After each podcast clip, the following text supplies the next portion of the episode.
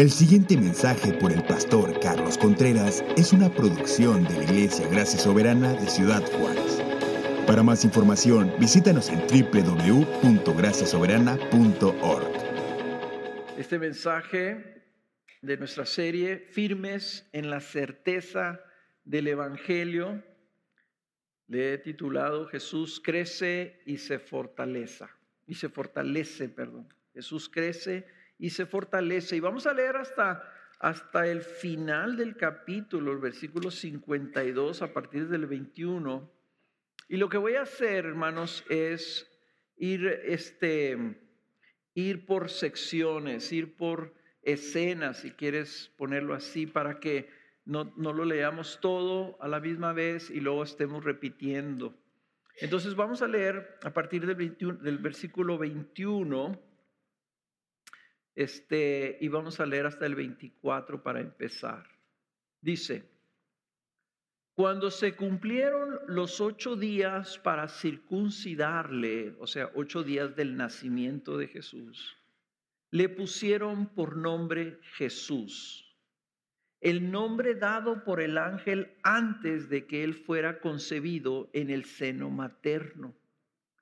Cuando se cumplieron los días para la purificación de ellos, según la ley de Moisés, le trajeron a Jerusalén para presentarle al Señor.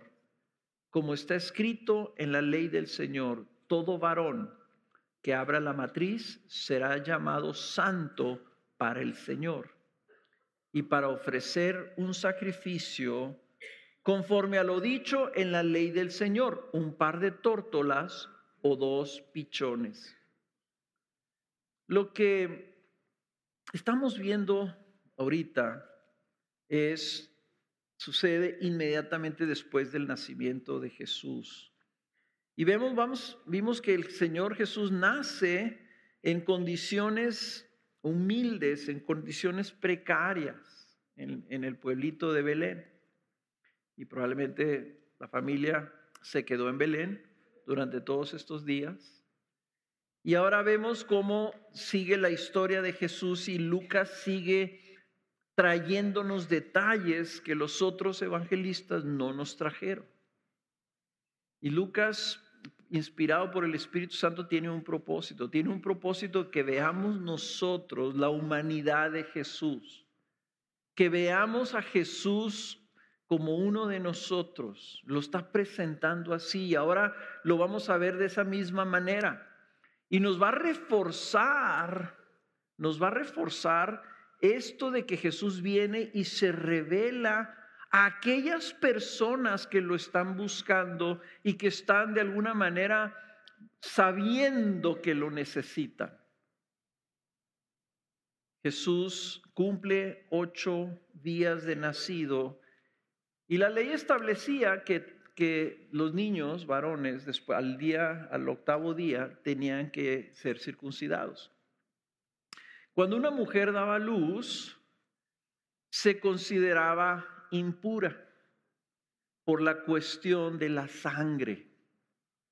Ah, se, prohibía a, las personas, o sea, cuando la mujer sangraba, entonces se prohibía que las personas la, tocaran o que ella tocara a otras personas. La sangre era algo muy importante para el Señor. Y sabemos nosotros que era muy importante porque la sangre derramada era lo que, donde estaba la vida y, de alguna forma era lo que se presentaba en el templo para cubrir los pecados del hombre. Entonces, desde un principio el Señor puso en los judíos esto, pongan atención en la sangre. Cuando entonces ella dio a luz al octavo día, se cumplía un periodo de siete días en donde la mujer podía salir y llevar al niño junto con su esposo a la sinagoga o con el rabino o al templo, donde, dependiendo de donde estuvieran, para que el rabino los circuncidara. Esto todavía sigue sucediendo en el pueblo judío. Ahora nosotros llevamos al niño con el doctor y el doctor lo circuncida. Bueno, los judíos lo llevan con un rabino y el rabino lo circuncida. Esto se hace con Jesús. Después de ahí, este, cuando, oh, perdón, cuando se circuncidaba el niño, en ese momento se sellaba ya ese niño como miembro del pueblo de Dios. La circuncisión era el símbolo de, que distinguía a los judíos de todos los demás pueblos de la tierra. Y era lo que les hacía ver a ellos físicamente de que ellos eran miembros del pueblo. Jesús necesitaba ser judío. Él tenía que ser circuncidado. Y cuando lo circuncidaban, entonces ya se le ponía el nombre que ese niño iba a llevar. Y el nombre que se le dio a Jesús era el nombre, era un nombre judío que significa el Señor es salvación. Este es el nombre que le puso su padre, su padre celestial. No le pusieron José Junior, le pusieron Jesús, el Señor es su salvación, porque proféticamente y establecido por el ángel a sus padres sabían que ese niño iba a ser la salvación del pueblo. En su nombre estaba su identidad. Todo apuntaba a esto y apunta a esto mismo, a Jesús como el Salvador. Ahora, aquí vemos a, a José y María que desde el inicio criaron a Jesús dentro de la ley judía. Pero también es importante que veamos a nosotros la humanidad de Jesús. Jesús fue circuncidado. Jesús lloró cuando lo circuncidaron. A Jesús le dolió, al bebé de ocho días de nacido, le dolió cuando lo circuncidaron. Es importante que entendamos que Jesús era un bebé completamente humano se comportaba como un bebé, lloraba cada tres horas como un bebé, ensuciaba sus pañales como cualquier bebé y se alimentaba del pecho de su madre como cualquier bebé. No era un bebé sobrenatural, ¿ok? Que era un bebé 100% humano, tenía hambre, sentía frío, sentía dolor. Y esto, si no lo vemos nosotros, vamos a, creer que, que Jesús de alguna manera era un ser sobrenatural, porque no entendemos el misterio de que Jesús era 100% hombre y era 100% Dios, nunca dejó de ser Dios. Pero en la encarnación el Señor tomó sus atributos divinos y los como que los dejó en su trono, que él mismo se privó de usarlos, de tal forma que el niño no, no nació sabiendo cómo hablar, no nació entendiendo todo lo que estaba a su alrededor, no nació ya sabiendo escribir o usar sus manos. Era un bebé 100%. Y el hecho de que este bebé se circuncidara nos, dice y nos muestra, este, este niño fue criado como un niño judío. Y, une, este, une el, eh, y Lucas no solamente la circuncisión, sino lo que sucedió un mes después. Después de que era circuncidado el niño, regresaba a su casa la madre con el niño y permanecía 33 días en un estado en su casa tratando de, no de, cumplir la, ley, ¿verdad? Que le decía que tenía que estar en un, en un periodo de purificación. Nosotros Todavía en algunos pueblos se usa, ¿verdad? Que cuando una persona da luz, ¿verdad? Se viste de negro y se encierra en su casa y no sale por 40 días. Bueno, aquí María estaba precisamente haciendo esto, ¿verdad? Cumpliendo lo que el capítulo 12 del libro de Levítico establece para una mujer cuando había dado a luz. Debía guardarse y cuando se cumpliera ese periodo, debían ir al templo a ofrecer dos sacrificios. La ley decía que tenía que presentar un corderito de un año Para como una ofrenda de holocausto, o sea, como adoración. Y tenía que presentar una paloma como una ofrenda de purificación. ¿Ok? Pero es muy interesante que en Levítico 12, como este era, una, era un requerimiento para todos los judíos, para todo nacimiento, es muy interesante que específicamente en este requerimiento el Señor puso una cláusula para los pobres. Dijo, y si la familia no tiene dinero para ofrecer un cordero, entonces puede ofrecer dos palomitas. Entonces aquí cuando Lucas establece que presentaron un par de tórtolas, ¿verdad? Un par de palomas, está diciéndonos, José y María no tenían dinero. Especialmente pensando que si ella estaba en un periodo de purificación y se alivió en Belén, tuvo que vivir en Belén, probablemente 40 días. Si no se hubiera tenido que aventar el viaje, ¿verdad? Así en su estado, por tres, cuatro días de ida y tres, cuatro días de regreso. Entonces lo más probable es que no solamente se quedó los primeros ocho, sino se quedó 40 días. Entonces ellos estaban en una condición de pobreza y van y se presentan.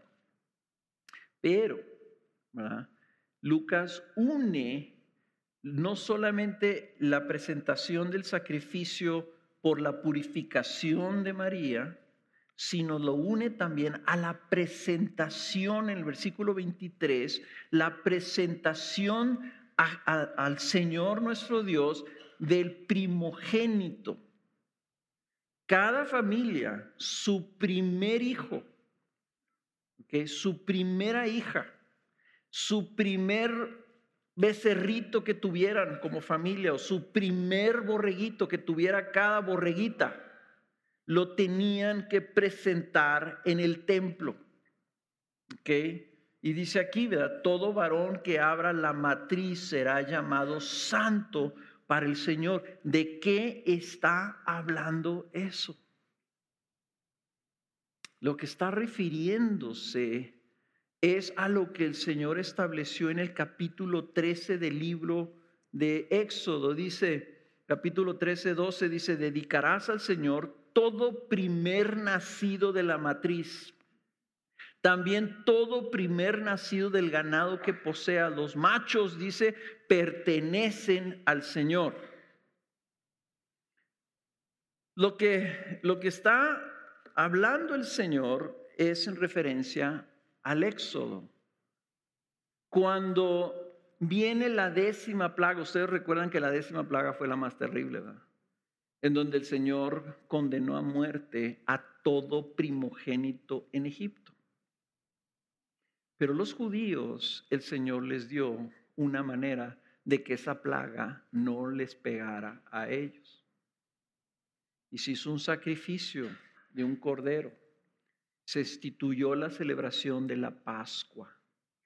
Y al celebrar la Pascua, la sangre queda derramada por cada hombre cada jefe de familia tomaba de esa sangre y pintaba los dinteles de la puerta de la casa para que el ángel exterminador, el ángel que trajo esa plaga a Egipto, pasara por alto. Eso es lo que significa la Pascua, que pasa por alto esa casa y no son tocados esos primogénitos. Entonces el Señor dice, ah, como yo salvé tu primogénito, ese primogénito ahora es mío. Y dice y recalca Lucas que dice, todo primogénito será llamado santo para el Señor. Jesús era el primogénito. En el capítulo 2, hay versículo 7, lo vimos la semana pasada. María dio a luz a su primogénito. Y era importante eso para Lucas, que nos diéramos cuenta que, Jesús por su mismo nacimiento ya estaba apartado para el Señor.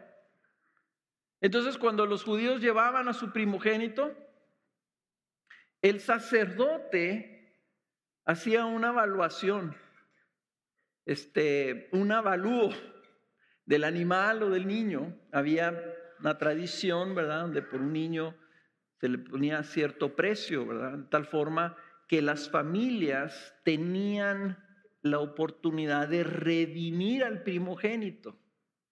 Pagaban una cantidad o daban un animalito en sustitución del primogénito para que no se tuviera que quedar con el Señor, sino de esa manera el Señor proveyó un medio para que los levitas, los sacerdotes, recibieran continuamente, por cada nacimiento que tenía el pueblo, de judío, eh, el pueblo judío, los sacerdotes recibían una parte, recibían una, una cantidad, una ofrenda por cada primogénito. Les dijo el Señor a los levitas, los primogénitos son para ustedes. Y eso es lo que estaba haciendo María y José en el templo. Ahora, es importante que desde su infancia Jesús guardó la ley como buena. Muchos creen que Jesús vino a deshacer la ley. Inclusive eso fue lo que lo acusaron los judíos. Que él vino a decir que la ley no era importante, pero dijo el Señor, no, yo no he venido a desechar la ley, yo he venido a cumplir la ley. Y es muy importante que nosotros viendo y sabiendo que si este es el Hijo de Dios y vino a cumplir toda justicia y vino a hacer exactamente lo que requería Dios del hombre, es muy importante que nosotros veamos cómo consideró Él todas estas cosas. Porque no vino a una familia que no cumpliera con la ley, vino a una familia que cumplía siempre en la ley. Ahorita lo vamos a ver más adelante. Y esto es importante que lo veamos nosotros, porque ¿cómo tomamos nosotros la ley del Antiguo Testamento? Como ya vivimos en el Nuevo, decimos, y ahorita hay una corriente bien fuerte en la iglesia, de decir, no necesitas ni siquiera leer el Antiguo Testamento. La verdad es que, hermanos, si no entendemos el, Antiguo Testamento, no vamos a entender el Nuevo Testamento. Y Jesús vino a cumplirlo. Y sí, efectivamente, cuando murió Jesús, se abrió el velo, se rompió, ya no hubo más lugar santísimo, ya no hubo necesidad más de más sacrificio. O sea, que en los requerimientos ritualistas se cumplieron. El pago del pecado se cumplió. La adoración por medio de los sacrificios se cumplió. Y luego viene después el avance de, del Evangelio y el Señor le habla a Pedro y le dice, tú ya no vas a llamar nada inmundo. Y el Evangelio se viene y entra al mundo de los no judíos, al mundo gentil, y el mundo gentil comía todo, todo tipo de pájaros, hasta los cuervos se comían, yo creo, ¿verdad? Nosotros comemos iguanas en México. Eh, y dice, tú ya no llames inmundo. Entonces, los, los requerimientos, a lo mejor higiénicos, sanitarios, también se cumplieron. Pero la ley del Señor nos revela quién es nuestro Dios, qué cosas son importantes para el Señor. Y ahorita que mencionaba la sangre, ¿verdad? La iglesia el primer concilio de, ancianos y de apóstoles establecieron que, por ejemplo, dándoles un ejemplo, la inmoralidad tenía que cuidarse y también la sangre. El comer sangre, digo, es que ellos entendieron, hay principios en la ley que tienen que respetarse, porque revelan las cosas que, Dios le da importancia. Y Jesús lo vino a hacerlo así y él vivió y cumplió toda la ley, porque nos estaba mostrando y revelando cómo es Dios, qué cosas son importantes al Señor. Y lo vamos a volver a ver aquí ahorita, continuando nosotros con el relato a partir del versículo 25 al versículo 32. Y dice, y había en Jerusalén un hombre que se llamaba Simeón. Y este hombre justo y piadoso esperaba la consolación de Israel y el Espíritu Santo estaba sobre él.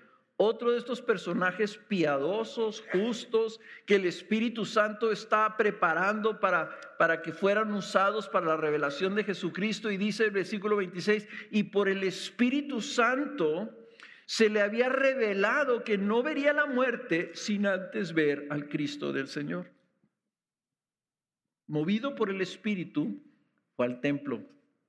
Y cuando los padres del niño Jesús le trajeron para cumplir por él el rito de la ley, él tomó al niño en sus brazos y bendijo a Dios y dijo, ahora Señor, permite que tu siervo se vaya en paz conforme a tu palabra, porque han visto mis ojos tu salvación, la cual has preparado en presencia de todos los pueblos, luz de revelación a los gentiles, y gloria de tu pueblo Israel.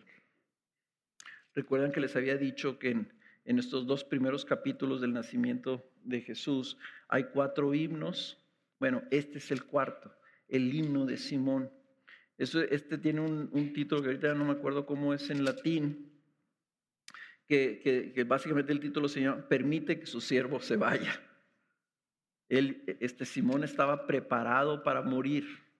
Y era, si estaba deseando la muerte, estoy pensando, era definitivamente un hombre anciano un hombre piadoso, un hombre humilde, un hombre que estaba esperando la salvación, estaba orando por la salvación. El Señor le, le mostró por el Espíritu Santo, le dijo, ¿sabes qué? Lo que tú estás deseando es algo, algo que me agrada y te voy a conceder que no te mueras sin que veas la salvación. Y ese mismo espíritu lo mueve a que vaya al templo ese día. Ahí va el anciano al templo. Y va el anciano con la esperanza de ver. Y cuando es presentado Jesús en el templo, en Jerusalén, vemos que entonces Simón lo ve, lo toma en sus brazos y exclama este himno, este mensaje. Señor, permite que tu siervo se vaya en paz conforme a tu palabra, porque han visto mis ojos tu salvación. Han visto mis ojos tu salvación, la cual has preparado en presencia de todos los pueblos, luz de revelación a los gentiles y gloria a tu pueblo Israel. Jesús vio, digo, Simón vio la salvación. ¿Qué dije? ¿Simón? Ah, Simeón. Esa hora cuando escribes en la computadora te corrige. Bueno, usted, Simeón es lo mismo que Simón. ¿Saben quién es, no? Simeón vio la salvación. ¿Por qué vio la salvación? Si estaba viendo un bebé. Porque ese bebé es la salvación. Ese bebé de unas cuantas semanas de vida es la salvación. La salvación, hermanos, no es un acto de Dios. La salvación es una persona. La salvación es la persona de Jesús. Si tú estás aquí visitando, si tú estás aquí buscando salvación, déjame decirte que no, no, no, no vas a escuchar que te digamos la salvación es que hagas esto y que hagas esto y que dejes de hacer esto y que dejes de hacer esto otro. Esa no es la salvación. La salvación es que conozcas a una persona, que anheles y ames a esa persona, que busques a esa persona, que le pidas a esa persona que te salve, que esa persona te, te, llame a su presencia, perdone tus pecados, te haga una persona nueva, que esa persona obre en ti. La salvación es una persona, es a Cristo Jesús. Y hay de nosotros como iglesia que en lugar de predicarte a ti la salvación en Cristo, te estemos predicando una religión. O te estemos predicando una manera de vivir. O te estemos predicando que ahora tienes tú que ser de una manera y no ser de otra. Todo eso, hermanos, es secundario. Eso te lo dirá el Salvador que cuando venga tu vida. Pero nosotros tenemos que presentarte a una persona y lo que esa persona hizo. ¿Quién es y qué hizo? ¿Y qué está haciendo ahora? Y te está llamando a Él, para que vayas a Él. Él es la salvación, Él es el Salvador. Y es un Salvador poderoso, como ya vimos anteriormente. Ahora, lo que Simeón le dice en este canto, que este Salvador es presentado o, o va a ser preparado en presencia de todos los pueblos. Jesús está siendo presentado en todo el mundo porque Él vino para todo el mundo. Y aquí empieza Lucas, que no era de nacimiento judío. Él está entendiendo claramente que la misión de Jesús venía para todo el mundo. Los judíos habían sido escogidos de entre todos los pueblos del mundo para una cosa en particular, para engendrar al Salvador. Escogió a Abraham para que de la simiente de Abraham, para que con el, este, la herencia de Abraham, de la promesa que Dios le dio a Abraham de que iba a ser una bendición para todos los pueblos de toda la tierra, naciera Jesús. Y la circuncisión que acaba de mencionar Lucas sellaba eso, que Jesús era hijo de Abraham. ¿Por qué? Porque la salvación venía por medio de ese pueblo. Pero la salvación no era solamente para ese pueblo, sino para todos los mundos, todo el mundo, todos los pueblos, todos los pueblos de la tierra. Y, dice, este, dice Simón, Simeón, perdón, dice, ha preparado en todo, a, a la presencia de todos los pueblos, y dice, porque esa luz va a alcanzar a todas las naciones. Él se refiere a la salvación como una luz. Ha preparado para todas las naciones, todos los países, si quieren ustedes llamarlo así. Pero luego también dice que dice para todas las, las naciones y luego dice todos esta revelación a los gentiles y los gentiles van aún más allá de decir naciones.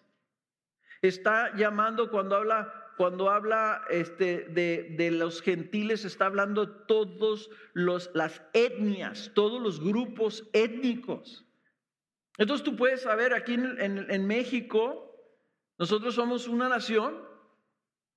¿Y cuántos idiomas se hablan en México? Y una vez escuché que en el puro estado de Oaxaca hay 80 dialectos.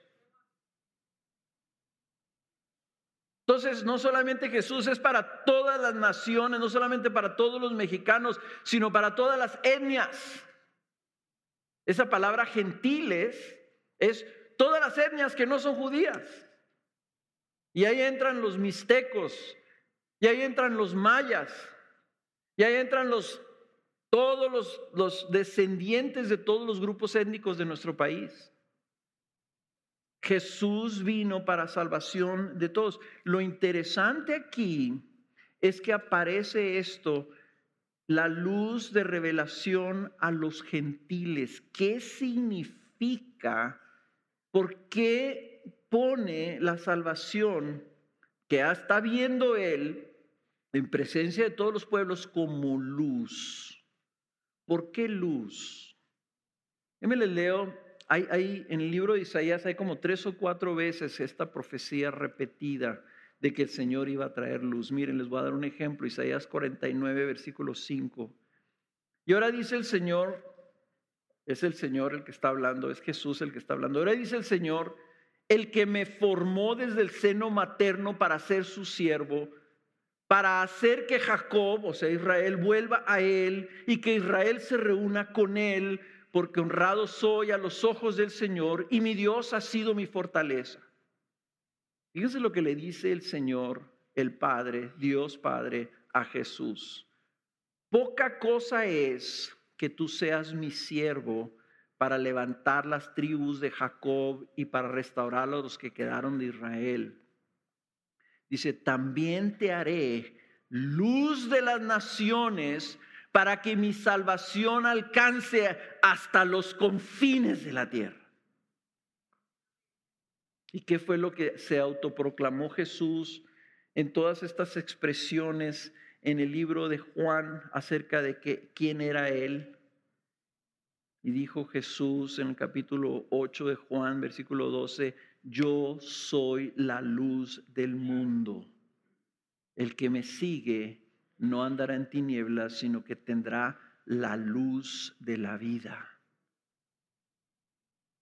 ¿Qué viene a iluminar Jesús? Jesús viene a dar luz a que la gente que estaba ciega vea, a que puedas conocer a Dios, que puedas percibir su gloria, que puedas entender y ver su propósito para tu vida y para toda la creación, para que entiendas para que lo conozcas y lo, veas, para que puedas, Jesús era luz, pero es luz en muchos sentidos, no solamente abre los ojos para que veamos y entendamos, sino que Él mismo es una revelación. Te abre los ojos para que lo puedas ver a Él, porque Él es la expresión y la imagen perfecta de Dios mismo. Pero sabes una cosa, Jesús también es una luz que ilumina tu corazón y tu alma para que tú te des cuenta quién eres tú también, para que te puedas ver tú. Miren lo que dice Simeón al continuar, al terminar su, su canto, dice en el versículo 33, y los padres del niño estaban asombrados de las cosas que de él se decían. Imagínate, tú traes a tu bebé y escuchas a un hombre de Dios profetizar y cantar y decir, he visto la salvación. Para todas las naciones, luz para todas las etnias. Y dice que ellos estaban asombrados. Yo creo que José y María volteaban a ver al niño, ¿verdad? Y ¿qué están diciendo? Simeón los bendijo y dijo a su madre María, he aquí, este niño ha sido puesto para la caída y el levantamiento de muchos en Israel y para ser señal de contradicción y le dice a María, y una espada traspasará aún tu propia alma, a fin de que sean, noten esta palabra, revelados los pensamientos de muchos corazones.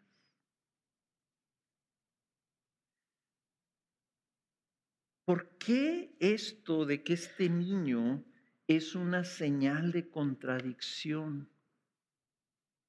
Simeón les, predice lo que va a suceder inevitablemente por el brillar de la luz de la salvación.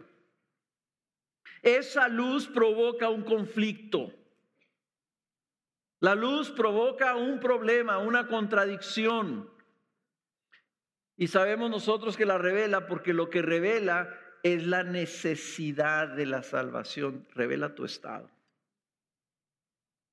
Y la verdad de las cosas es que la gente no le gusta verse. Unos abrazan ese conflicto, pero otros lo resisten. Para aquellos que ven esa luz y reconocen su necesidad y claman por un Salvador, esos son levantados a una nueva vida gloriosa. Esa palabra que dice dice, han sido puestos para caída y dice, y el levantamiento. Esa palabra levantamiento es la palabra anastasis. Es el, el himno que cantamos nosotros el día de la resurrección. Significa levantarse de entre los muertos. Okay. Ese levantamiento no es una exaltación, es que, que tú te levantas a la vida, se te da vida, vida nueva, vida eterna, vida de resurrección. Pero para otros, cuando esa luz brille, van a querer apagar esa luz y no van a querer que brille. Van a amar más las tinieblas que la luz y van a caer y seguirán en su perdición y en su ceguera. Lo que nos está trayendo Lucas, y lo vamos a ver en todo su evangelio, porque ya lo estamos viendo que lo repite y lo repite y lo repite. Jesús no viene. Aquellos que se sienten satisfechos, aquellos que se sienten plenos, suficientes y sin necesidad. La luz de Cristo viene primero mostrándote quién es Él para que te veas tú y veas quién eres tú. Y si tu respuesta no es, soy un pobre pecador en mi condición, como dijo María, ¿quién soy yo que te has fijado en esta humilde sierva, en mi pobre condición? Si tu respuesta no es así, entonces lo que viene a tu vida es condenación. Hermanos, nosotros tenemos que tener cuidado cómo respondemos al Evangelio. Esa, esa, los evangelios están llenos de esta contradicción. ¿Cómo puede ser que vino la luz y encuentra tanta oposición? Esas mismas multitudes que seguían a Jesús porque Jesús sanaba a los enfermos, porque hacía milagros, les daba de comer. ¿Cómo puede ser que esa misma multitud se, se voltea en contra de Jesús y gritando demandan de Pilato que crucifiquen a Jesús? ¿Cómo puede ser que las personas que andan en tinieblas rechacen la luz? Pues Juan 3:19 nos dice, este es el juicio, que la luz vino al mundo y los hombres amaron más las tinieblas que la luz, pues sus acciones eran malas. Lucas nos está anunciando la salvación de Cristo. Luz a los que andamos en tinieblas. Pero la pregunta que yo te quiero hacer el día de hoy, que yo tengo que hacerme también, ¿cuál de esas dos partes de la contradicción ¿Cuál, cuál de esas, ¿En qué parte estás tú? ¿Entre los que viene la luz para levantamiento o los que viene la luz para caída? ¿Estás amando más la luz de Jesús o estás amando más las tinieblas que la luz? Al final, Ahí está la definición del pecado. Yo Jesús, yo no he venido a traer juicio, he venido a traer salvación. Pero el juicio está precisamente que viene la salvación y los hombres aman más las tinieblas. No la quieren. El problema para la salvación, hermanos, nunca está del lado de Jesús, que Jesús no quiere salvarnos. El problema siempre está en lo que nosotros estamos amando. Ese es el pecado, que amamos más las tinieblas del pecado que a Jesús que vino a dársenos como salvación. Ese es el pecado. Y cada vez que tú, tal vez conociendo ya a Jesús, tal vez amando a Jesús, cada vez que tú le das la espalda porque amas otra cosa, porque amas tu reputación, porque amas tu vanidad, porque amas tu orgullo, porque amas tu nombre, tu placer, tu gusto, tu comodidad, más que a Jesús, estás amando las tinieblas. El arrepentimiento es, muy sencillo definirlo. El arrepentimiento es que dejes de darle la espalda a la luz y te vuelvas a la luz. Eso es.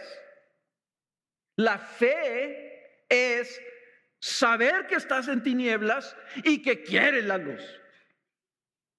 Esa es la fe.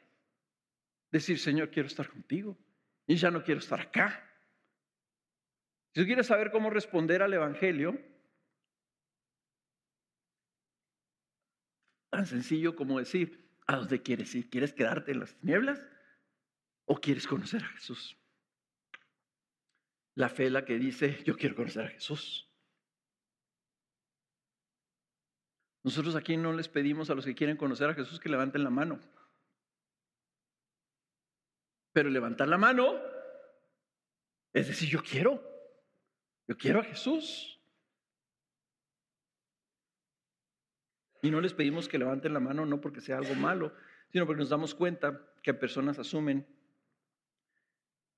que lo que necesito hacer es algo para obtener la salvación en lugar de que lo que tú necesitas es una persona. Y a veces nos confundimos. No, yo levanté la mano, yo hice la oración, yo voy a la iglesia, yo estoy yendo al curso de integración, yo ya tomé cuatro cursos. Y, dice, y pensando, pues yo ya soy cristiano. No eres cristiano a menos de que tengas a Cristo. Eso es lo que te hace cristiano. Entonces queremos hacer todo lo posible, aún diciéndote todas estas cosas, para que tú te convenzas que lo que tú necesitas es tener a Jesús. Y si no estás seguro de tener a Jesús, sigue levantando la mano y sigue pidiéndole a Jesús, te quiero, quiero en mi vida y quiero que vengas y quiero que me salves. Y estoy buscándote, Señor, y te necesito y estoy perdido sin ti. Estoy en tinieblas si tú no vienes a mi vida. Esa es la salvación. Jesús es así. Jesús viene a revelar lo que está dentro de ti. Él viene, brilla y cuando tú te volteas a ver te ves desnudo ante sus ojos. Y ya sea que corras y te escondas, o que busques negarlo o decir, no, es, no, no, no, no, hay Jesús, no hay Jesús, no es cierto, es puro, es puro ruido, es pura religión, no estoy de acuerdo, no me gusta, me caen gordos los de la iglesia y se equivocan y hacen tonterías y, y toda la gente que está ahí se cree mucho, todas esas cosas. Date cuenta lo que estás haciendo es correr de la luz.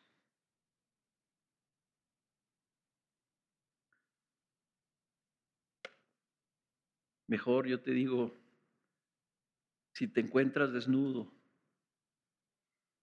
en la vergüenza de tu estado, en tu necesidad, en tu insuficiencia, consciente de todas tus flaquezas, de todas tus fallas, de todos tus pecados, de todas tus carencias, de todas tus tristezas, de todo el mal en tu vida, de todas las veces que la has regado, que te has tropezado, que te has equivocado, de todo el daño que has hecho. Si viene Jesús y te muestra, la respuesta es corre a Él, porque a eso vino, a esos vino, para salvarlos a ellos.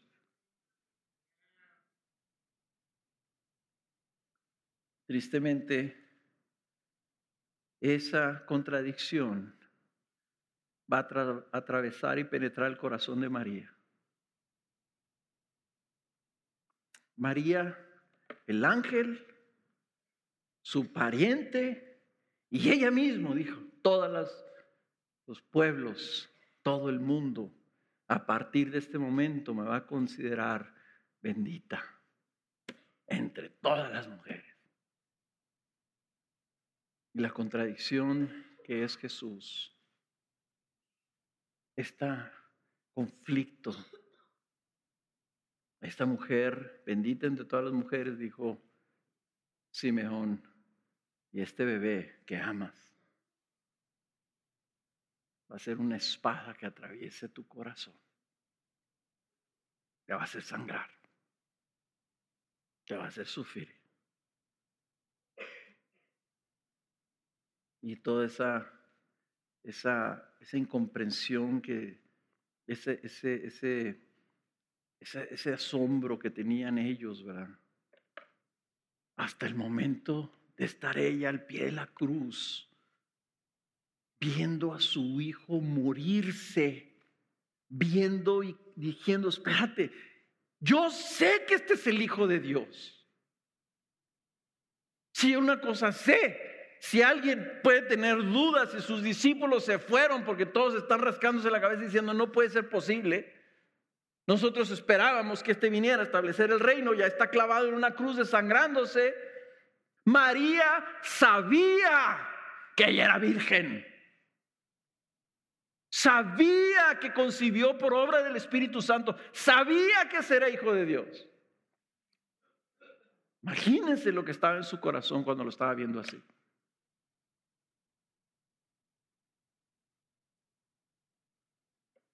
Y luego viene Ana otra anciana. Se estima que Ana tenía más de 100 años y era profetisa, versículo 36. Ana, hija de Fanuel de la tribu de Aser, ella era de edad muy avanzada y había vivido con su marido siete años después de su matrimonio y después de viuda hasta los 84. Nunca se alejaba del templo sirviendo noche y día con ayunos y oraciones. Y llegando ella en ese preciso momento, daba gracias a Dios y hablaba a él a todos los que esperaban la redención de Jerusalén. Otra mujer anciana. ¿Por qué Lucas está señalando tanto a los ancianos? ¿Qué saben los ancianos Iba a decir que no sabemos nosotros. Yo sé que algunos chavos ya me ven a mí anciano. ¿Por qué ella estaba esperando la redención de Jerusalén y ella le hablaba a los que esperaban la redención? Distingue los que esperaban de los que no lo esperaban de los que no lo buscaban. Porque el Señor vino y se mostró a los pastores y no a los que estaban en sus casas, no a los que estaban en sus palacios. Porque unos respondieron con gozo, unos esperan la salvación y otros no. Otros no la quieren. ¿Qué tienen los ancianos en común? Los ancianos son piadosos porque ellos están más conscientes que los jóvenes que su necesidad. Están conscientes los ancianos, yo ya sé que estoy más cerca de encontrarme delante del Señor que de vivir muchos años yo ya sé que no me quedan muchos años. Los jóvenes piensan que sí les quedan muchos años. Y lo que eso trae es necedad. Lo que eso produce en un joven es necedad. Por eso decía David, Señor, enséñanos a contar nuestros días para que seamos sabios. Porque pensamos, tenemos toda la vida por delante esa es una expresión de completa insensatez. No tienes toda la vida por delante. Tienes apenas unos días por delante. Si Dios te los permite, pero pudiera no hacerlo. Y aquí tienes tú una, tienes tú una, una expresión de una mujer Dice que estaba esperando la salvación. Estaba, e, ella estaba, yo imagino que estaba diciendo, Señor, si me muero. Simeón estaba diciendo, no me quiero morir, Señor, sin ver la salvación. Y Ana estaba diciendo, Señor, estoy esperando tu salvación y ¿por qué no aparece? ¿Por qué seguimos aquí, Señor, sacrificando animalitos? ¿Por qué seguimos, Señor, todavía batallando aquí con nuestro pecado? ¿Por, ¿Por, qué estamos esperando algo que todavía no aparece?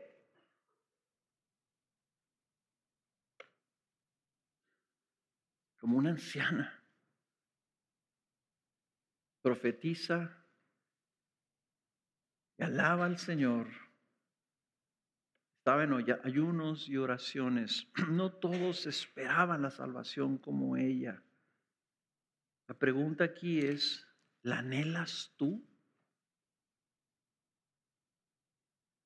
¿Estás tú como Ana orando, buscando, ayunando, pidiendo, anhelando que se manifieste la salvación? ¿Estás queriendo que se manifieste así en la iglesia, en el mundo, en tu vida, en tu familia, en tus conocidos, con la gente de tu trabajo, en tu país? en tu comunidad, con tus vecinos. Esto, esto nos redarguye tremendamente. Esta gente, el Espíritu Santo, lo que me encanta es que el Espíritu Santo sabe dónde están. Y les llama y les dice, hey, ¿te acuerdas que estaba, o sea, has estado buscando, has estado esperando? Yo te estaba oyendo. Este día, ve al templo, te tengo un regalo. A Simón le dijo el Espíritu Santo, ve al templo, te tengo una sorpresa. Lo que anhelas, lo que esperas, ya llegó. Me pregunto si nosotros menospreciamos a Jesús tan esperado, tan necesitado, en el mundo en que vivimos, como lo esperaban estas personas. ¿Cómo lo esperas tú? Si Jesús no viene a aquellos que no lo buscan, que no lo están necesitando, vendrá a nosotros si nosotros nos portamos de igual forma? Si nosotros también vivimos en nuestra suficiencia, si no vemos la necesidad de un Salvador en nuestra vida, hermanos, no lo buscaremos, no lo anhelaremos y no lo pediremos.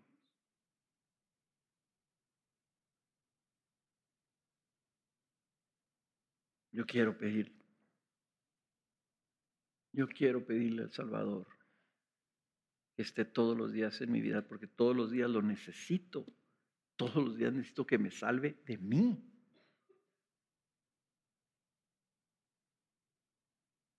Y este mundo lo necesita. Tus hijos lo necesitan. Tu familia lo necesita. Tus compañeros lo necesitan. Hermanos, si algo debemos de aprender de Simeón y de, y de Ana, es que debemos nosotros estar anhelando la salvación para todo el mundo, porque la luz vino a todos los pueblos, no nomás a nosotros. Y no solamente debemos estar anhelándola, sino debemos estar anunciándola como los pastores que salieron corriendo, que salieron corriendo anunciando las buenas nuevas a todos los que se toparon. Vean el, retrato que está pintando Lucas. Vean quién es el Señor y cómo nosotros debemos responder a Él. Si tú estás satisfecho con tu vida, no vas a buscar al Señor. Lo mejor que te puede dar el Señor es que te sientas flaco, débil, incapaz, necesitado y que de esa forma te mantengas de rodilla pidiéndole al Señor, Señor, te necesito. A esos el Señor se place en revelarse. ¿Se acuerdan que ya lo vimos? Él se complace en revelarse a esos. Esperamos que este mensaje te haya sido de edificación. Puedes compartir este y otros recursos en www.graciasoberana.org. Si nos visitas en Ciudad Juárez, Chihuahua, te invitamos a nuestro servicio dominical a las 11 de la mañana. No olvides mantenerte en contacto por medio de nuestra página de Facebook.